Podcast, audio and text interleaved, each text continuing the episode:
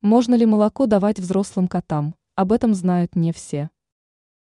Одни владельцы спокойно дают взрослому питомцу молоко, а другие полагают, что оно способно нанести вред организму. Так ли это? Разберемся в этом более подробно. После пяти месяцев организм молодого кота прекращает расщеплять молоко на простые сахара. Продукт начинает плохо усваиваться, приводя к неприятным последствиям. У котят сахара расщепленные из лактозы, прекрасно всасываются в кровь, а у взрослого, наоборот, этого не происходит.